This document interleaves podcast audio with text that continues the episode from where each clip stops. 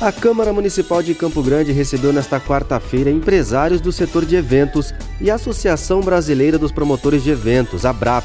Os empresários entregaram aos vereadores uma proposta de recuperação do setor de eventos, que visa socorrer os trabalhadores que atuam na noite.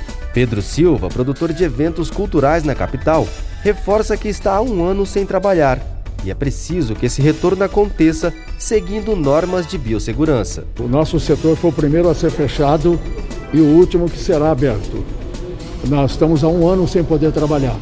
Então, o que a gente precisa é de um apoio para trabalhar, pelo menos, com uma capacidade reduzida nos teatros. A gente quer respeitar todas as normas de biossegurança, tomar todos os cuidados.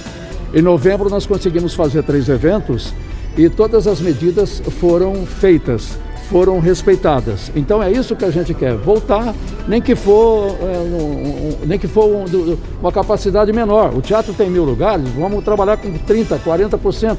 Mas a gente está voltando a atrapalhar. O produtor de eventos comentou ainda sobre a importância da cultura para a sociedade. O brasileiro não pode viver sem cultura. Tudo, todos os, os, os segmentos são importantes, mas a cultura é importante ler, assistir televisão, ver um bom filme, ver teatro, ver shows.